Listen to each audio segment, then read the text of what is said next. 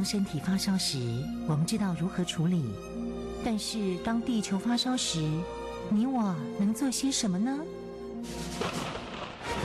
当地球发烧时，冬天不冷了，夏天下冰雹，雨林在缺水，草原沙尘暴，北极熊会灭绝，人类的家园将被摧毁。财团法人台湾永续能源研究基金会邀您一同关心：当地球发烧时。当地球发烧时，与你一起掌握节能减碳、气候变迁最新发展趋势。听众朋友，你好，欢迎您再次收听《当地球发烧时》，我是主持人林尔翔。节目中朋友邀请到的是台湾永续能源就基金会董事长简尤新简董事长，董事长您好。主持人你好，各位听众大家好。今天我们要在节目当中讲到的主题是风力发电。好。最近在台湾很热闹，嗯，就是刚刚是选举的季节啊，所有新闻大概都是选举啊铺所铺盖的。不过有一个消息倒是我是觉得可以值得提的，就是说，在今年的这个十二呃，今年的十一月十二号，在这个苗栗一个港口啊，举行一个这个海洋风电的一个启用典礼，由蔡总统。啊，来启用。那么这个启用典礼对台湾讲是一个很重要的个里程碑了，因为我们在讲说台湾的风电，大家谈了很久，但是都没有看到真的出来，大家觉得问题很多。呃，有人谈台风，有人谈地震，有人谈这个风力的大小等等，但实际上真正我们看到风力发电的结果。都没看到，都觉得是还是悬在天上。不过这个这一次的动开始，你就觉得说这是台湾的非常重要的里程碑。这次一共在五月，经过五个月啊，它这个装机时间是很快啊，设计啊环环境评估比较久一点。它真正的动工啊是今年的五月份动工，它五个月就完成了，五个月完成二十二只风机。二十二风机大概年底就可以正式的运转，可以商转。它总容量大概一百二十八个 megawatt 哈，它的累计发电量大概是可以到五千三百九十万度左右。每一年大概提供大概平降算大概十二点八万户的这个家庭的用电，而且很干净的能源哈，它这个没有二氧化碳。那么这样的话，如果要算碳排放减少，大概可以减少二十万五千公吨的碳排放量，可以说是蛮有效果的了哈。那么这个不是很容易做的事情，因为这是蛮大的了哈。等一下我再说明大概有多大，就是这样。那这是我们政府在整个绿能方面啊，这个投资这个政策方面。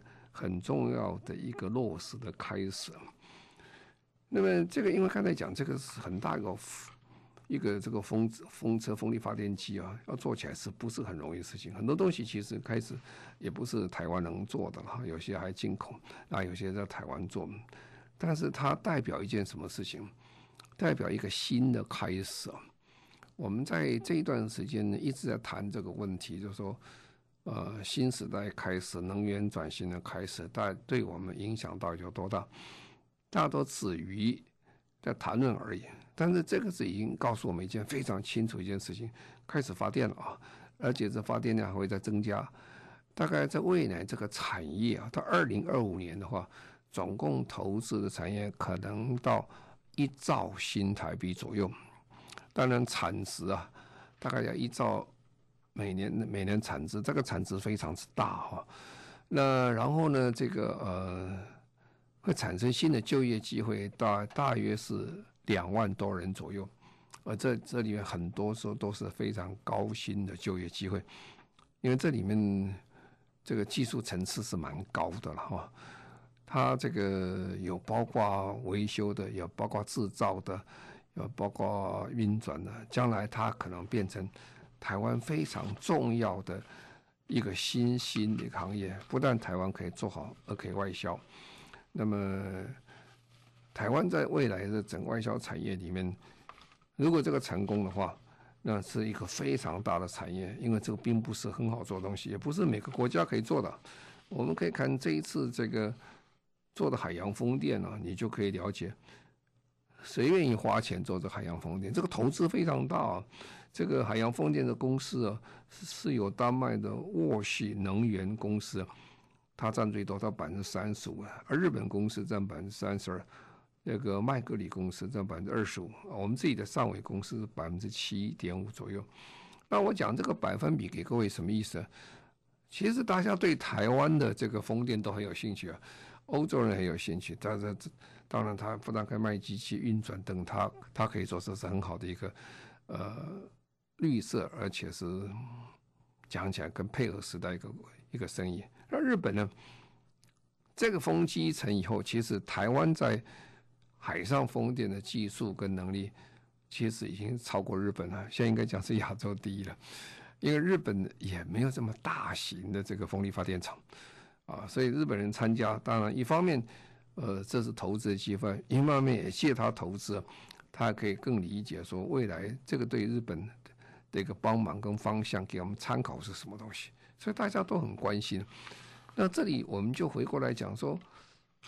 我们常常在讲一件事情，就是说，我们是一个从小读书，我们的老书上都这么写，台湾是一个非常呃物质非常贫穷的地方。我们不产钢，不产铜，不产铁啊，也没什么煤啊，也没有什么能源，我们能源百分之九十八是进口的啊。这个如果过去观点是对的啊，那今天观点是不太很对啊。因为台湾其实老天给我们有非常好的能源，只是我们没有用而已了。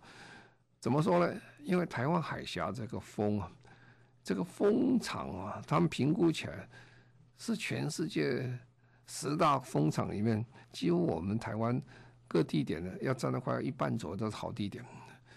因为为什么呢？因为风场啊，如果风很稳定，而且风不要过大过小，突然大突然小哈。而且保持一定常年的这个风力量的话是很好。那我们一年东北季风是非常好，有半年东北季风。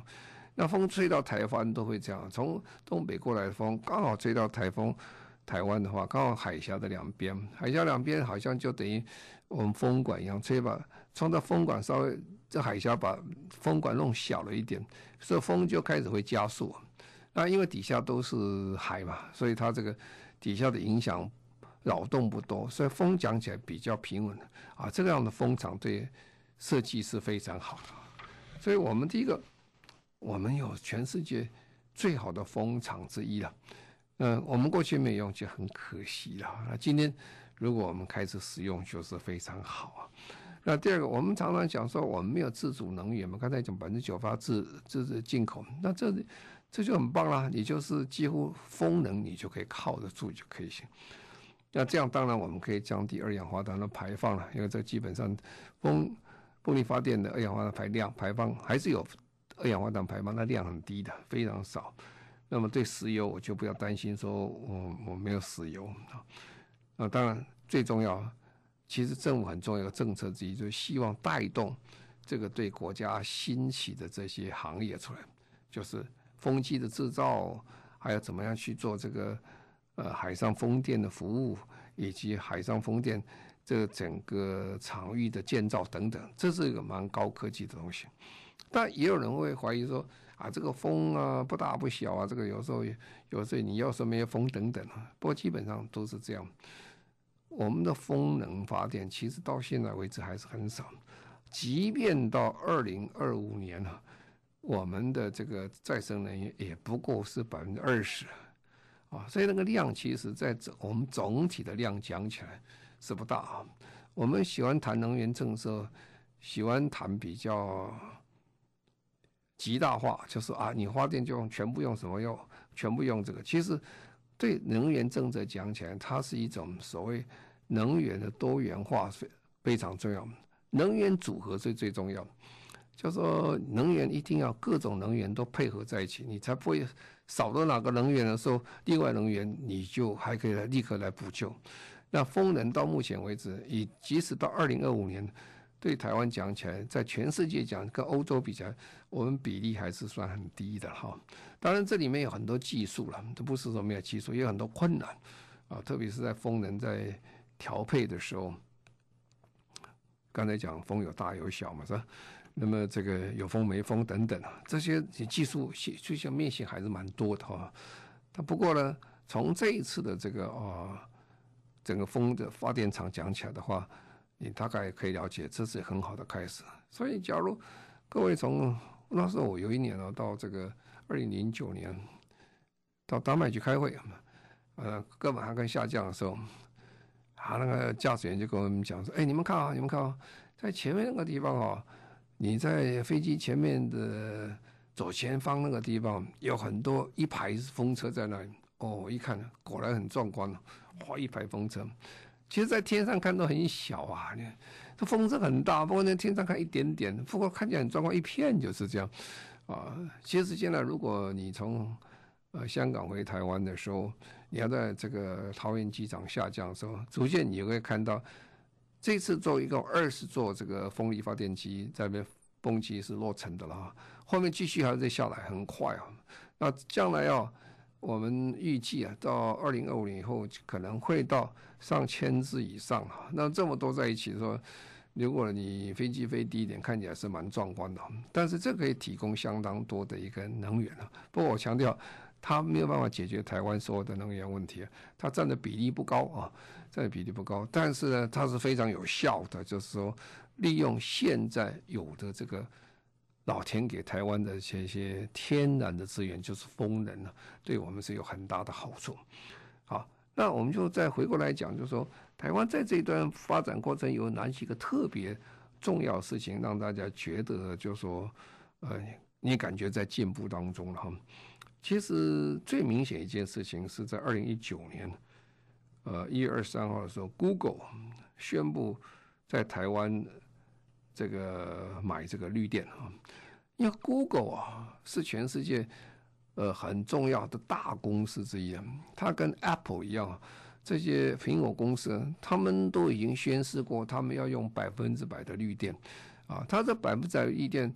不是在美国而已啦，其实 Apple 它在美国已经做到百分之百绿电，啊，但是因为他们的相关行业都在海外啊，海外到海外也要做绿电啊，所以这些公司跑到海外常常很困扰了，特别是对这些所谓的服务性的公司，不一定是生产性。你 Apple 可以讲说你这个生产链在哪里？那可是你这个整个总公司在台湾这个营运的时候，你用电用电，如果它都是用用煤啊，用用这个石石油去发电的时候，那个电一定是很脏的嘛，二氧化碳排放很多，它这跟它的百分之百绿电的这个宣示是不相合了。所以 Google 就宣布在台湾采购绿电。那么最近在台湾。所有的电子业基本上都蛮紧张，像台积电也蛮紧张，因为为什么？因为 Google 这个 Apple 宣布了，他说希望他的供应链通通在未来要用绿电啊。当然，他们给他一个时间呢，不会说今天讲了，明天就要用。不过呢，长远时间到了，总是要算账，你没有先减减准备好的话，到那时候是有困难的啊。所以现在全世界我们可以看到一件事情，就是说。啊，包括台湾在里面，我们看都在积极在做绿电。原因就是说，如果你要加入这些供应链的时候，你没有准备好绿电，可能在未来的时代里面，即使你要做这工作也很困难。那么，在今年的二月二十五号的时候，我们台湾也开始做，因为这个再生能源呢，跟过去不一样。再生能源我们叫做分散式的能源。我们过去这种能源是集中式的能源。什么叫集中式能源？一个核能电厂啦，一个火力发电厂，它发的量够大了。一个台中火力发电量够大，都集中在那个位置。那么分散式能源到处都有啊，到处都有的话，反正有屋顶就有嘛，是吧？屋顶发电。那么这样的话，你这个电买卖什么都是问题，价钱也是问题啊。怎么说去衡量价钱？它没有一个所谓台电公司公布的统一价格嘛。而且时间不定啊，呃，各位晓得，你在欧洲，有时候你用电不要钱，还可以赚钱啊，什么意思呢？如果今天突然风很大啊，这一直一直都风很大，我产的量电过多了，万一我产电过多，呃，我也不能消耗那么多，我就希望别人用，希望别人用怎么样？哎，你帮我用电，我付你钱，你帮我电，把它消耗掉，就变成有负价格的产生的问题啊。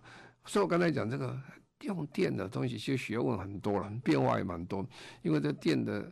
量大小不一，各状况不一，所以产生的问题也是蛮多的。呃，这些都是要克服了。好在我们是后进国了，后进的优势就是说，呃，前面人家已经有一些经验，你可以学到一点嘛，啊，所以现在台湾在二月二十五号，他就通过了，就可以用线上来竞标了啊，你就买电啊，所以在未来时代里面，慢慢慢慢，我们在。买电的时候，台湾也会走向期货买电了，在国外就变成期货买电。其实你问他电多少钱呢？他很难跟你讲电多少钱。他电的价永远在变啊，你只能说今年的平均多少钱啊？因为有时候电，刚才讲啊，电产生过多的时候，他会杀价给你卖给你，他希望把电消耗掉啊。有时候没电了，呃，河里没有水了哈，缺水了，干旱了，那个没有电的时候，它电的会涨价啊啊，所以各种状况都有变化。就变成竞标，那竞标的话是短期的啦。那长期怎么讲？我就在算，今年我坐在家里算，明年呢、天气大概会怎么样啊？明年天气怎么样？我就在想说啊，我明年电，我今年就先买了哈。比如说我今年就买，明年六月到八月，我就跟这个台电买，我买多少电呢？啊，买买买一万度的电或多少度的电买好了。那你说多少钱？就大家去比价了啊，就是比，那这个期货去比价，你比多少钱，啊，最高价人家得标就对了哈。好，那这种状况你就会慢慢会产生了，所以未来这个电的一些很多市场机制跟现在是不同，建设的机制也不同。这也就是说，从这个海上风电的开始，其实已经正式宣告，台湾已经进入另一个阶段，用电、使用电、生产电。以及苏菲线电等等啊，都是新的开始，就是啊。我们台湾啊，在最近的一两年里面，其实风力发电跟太阳能发电进展速度是相当之快啊。以一百零七年底来讲起来，去年年底讲起来，再生能源累计的容量装置容量已经到六点二吉瓦特，比一百零六年呢大概增加快要一个吉瓦特。那这比例是很多了哈，那么再生能源占哈所有台湾的总装置容量大概是百分之十一点九。不过因为再生能源不是永远那个发电哈，它有时候有有风没风，有有太阳没太阳哈，所以它的总发电量大概占百分之四点七左右，已经开始明显的上升。那在未来几年，其实这个量会在增加，到呃。一百一十四年了，二零二五年的时候，台湾的这个啊再生能源要比这个过去的一百零八年是增加很多了。一百零八年我们的装置容量才六个吉吉瓦的多一点，到一百一十四年的时候到三十个吉瓦的，那成长是非常之快。这里面是有包括海上的风电，有包括陆上的。这个呃太阳能发电了，那么太阳能发电其实在台湾跑的也是非常快了哈，因为我们希望到二零二五年其实也很快了哈，我们太阳能的发电希望地面型的要增加十七个 gigawat，那么屋顶型到三个吉瓦特，那么我们曾经曾经想过百万屋顶的百万的太阳能发电啊。但是那个那个是不太可能哦，因为台湾的房屋啊，基本上都是集合住宅比较多了，屋顶比较少，不像很多你到美国看，家家户户都有屋顶了。啊，台湾人呢，如果要住到说套厅啊这种透天房屋的话是不容易的，因为大家住公寓啊，住公寓二十个人啊或者四十个人在一个屋顶啊，那这屋顶力量其实很有限。但是我们就要去找。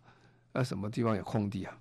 那空地就不太容易找了，因为台湾地那么小嘛，是吧？如果台湾到处要盖也是不太可能是。我们土地的使用价值是非常的珍贵的啊，怎么样去找很很好土地是非常困难。那风电呢？风电大概我们到二零二五年呢，希望接近七个吉瓦，大概六点九吉瓦的。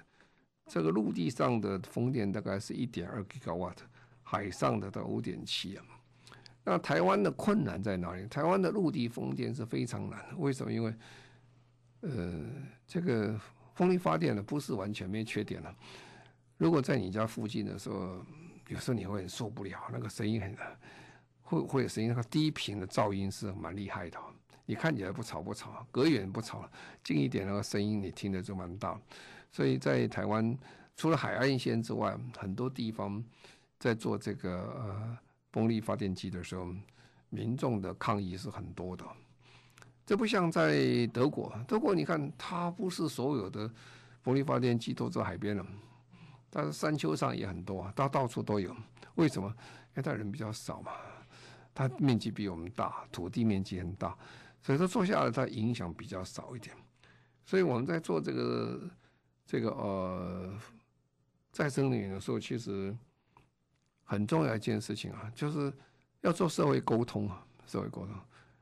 那比如说海上风电呢，海上风电也要沟通啊，你要跟渔民沟通啊。呃，我一直碰到一个英国人跑来找我，他跟他谈，他说他们很有经验。他说在英国也是一样，也是要跟渔民沟通啊。呃，一个本来他是生活的场域嘛，你现在有些受到影响啊。不过现在看看起来，以这一次这个二十个风力发电机组装成之后，大概可以了解这个问题，慢慢可以解决。其实很多问题是可以解决，但是必须要与大家互相沟通，就是这样。那当然，海陆域的发电量刚才讲是受到限制嘛，因为它。能够做的，台湾大概所有的海上的这个海岸线上的风力发电机，大概机组大部分都已经装满了啊，大概所以呃再增加机会不大啊。但是台湾的海上海域的面积是非常大，我最近看这些欧洲人呢，对台湾呢兴趣很大，他做的这个前面做好以后，他兴致大的不得了，他觉得哦。其实台湾有很多的这个海域还是可以再利用，比我们原来规划还大，所以他们提出比我们想的这规模更大的一个发电的一个面积出来。总而言之，我的结论是说，第一个，其实老天给我们也不错哎，其实台湾的风能是在的，风场是在的。那第二个，风力发电、太阳能发电，其实截止到二零二五年到二零三零年呢。能够占台湾的这个整个总发电的量比例也不会高到哪里去，因为这也不是那么快了哈。那第二个，这个量体也不真的那么大。那么，所以大家在学习的过程当中的时候，大概可以从这里了解到说，我们还有很多的这些潜力存在。至于这个潜力怎么得到共识能做哈，那我一直在强调，新的东西出来都会有困难的啦。啊，这个风力发电啊，太阳能发电啊，对电力的输配、运送、分发等等，都会有都会有问题。这都是过去我们所没有的啊，所以我们对台湾的这些挑战是非常大。那这个挑战不只是在做这个，呃，整个输配电分送等等，但是其实，在某观点，它是一个很好的机会出来。就是这个节目一开始我讲。其实台湾一个造园的产业已经开始了哈，只是大家没有觉得而已。因为这个造园产业的离我们很远啊，在海上啊，要不然就是在中部啊，在彰化了或者台中这一带。其实对台中或者是彰化海上的这些乡亲朋友们，他们比较会比比较有感啊。为什么有感？因为那个地方突然来了很多阿多啊，就是很多外国人啊。这些外国人干嘛？他就是来帮我们协助，也是他们得到这一笔呃 contract，得到这个生意，他们一起来参加来做啊。而且这些外派的人员都不是来了就走了，不是说今天坐飞机来，下礼拜就走，一待就待了两三年呐。所以突然之间你会发现，在中台湾哦，有不少的外国人在跑啊，表示什么？表示说。这个造园产业所带来国际上的交流，比我们原来想的要更多啊！所以等一下我再说这个造园产业到底是什么东西。那个整个风力发电过程当中，很重要一件事情，我们不是跟国外买个风机插在那里就是工作完成哈，因为这里牵涉到非常大的这些产业的问题。那如果我们去把它分析一下，一个离岸风机哦，风电它成本大概是怎么样？当然，这跟我们建多少个风机有关系了。你建的越多嘛，当然成本会降降低一点的。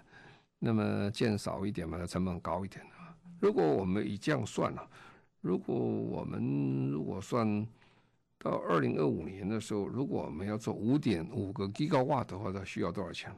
大概需要八千两百五十亿台币左右。但是如果我们把量扩大一点的话，因为这个量还在那里嘛，是这个你政府可以决定啊，要多大？如果变成十个 Gigawatt 的话，那就是一点五兆元左右。这是我看节目一开始这是个兆元产业啊，这很大很大一笔这个经费，这个投下去的影响非常大。哦，我我们先谈一下说，那你这个在什这个产业规模在什么地方？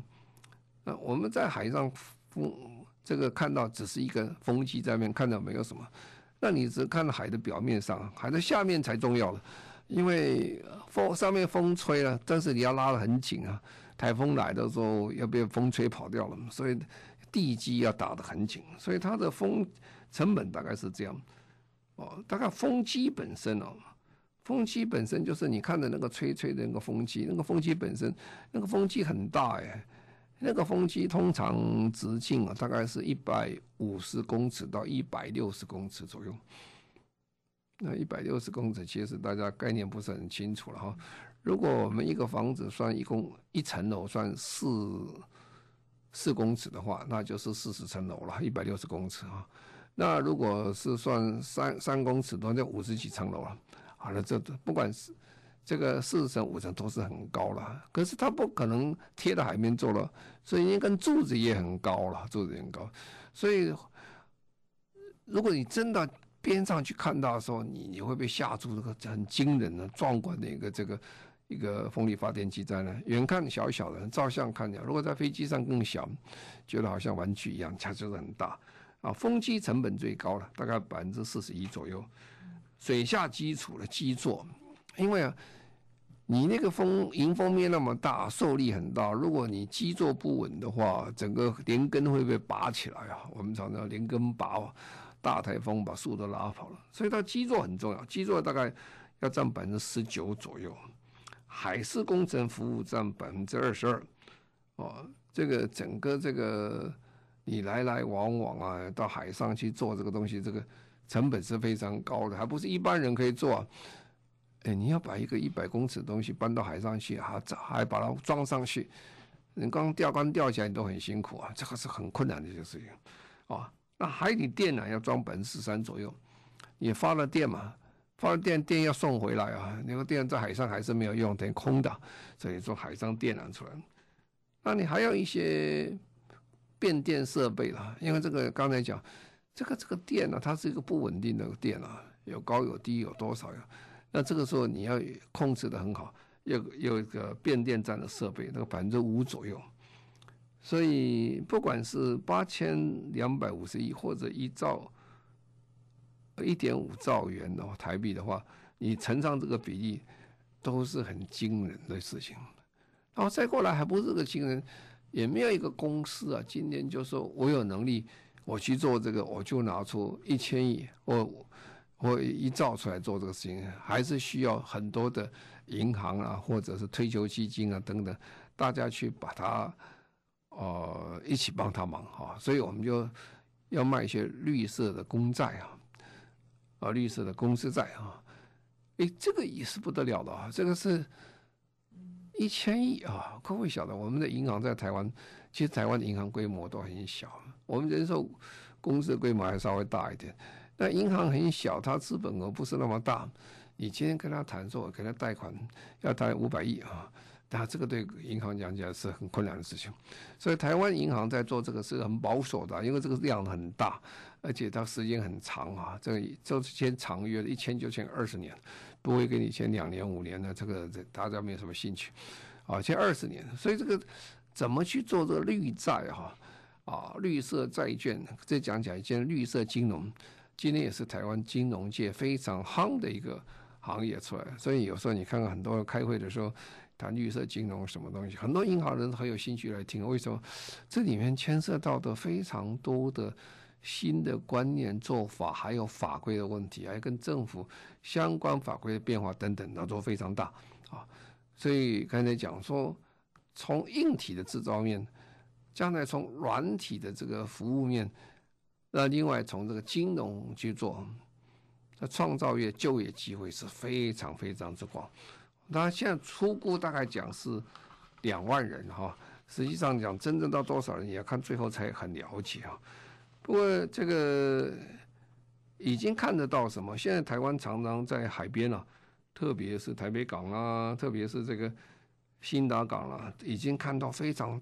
大型的这些建筑物，这个都很大，这个盖的这个面积都都比小巨蛋大很多的工厂，干嘛？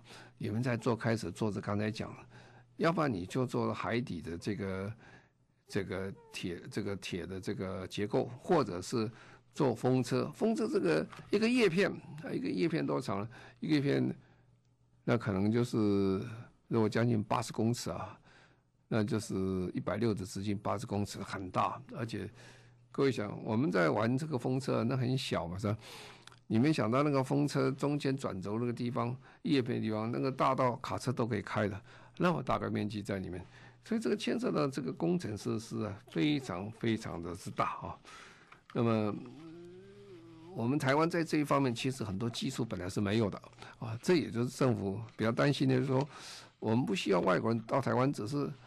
啊，把这个风车再盖好，风机盖好，然后就走了。以后每年跟你收钱，这样的话就有一点像，有点像这个产业的殖民地一样的，你就等于花很多的经费下去，并没有得到赢得的一些这个成果出来。到最后，你每天就在付电钱，变成外国人到台湾来开这个电力公司一样。啊，所以我们就开始做这个事情。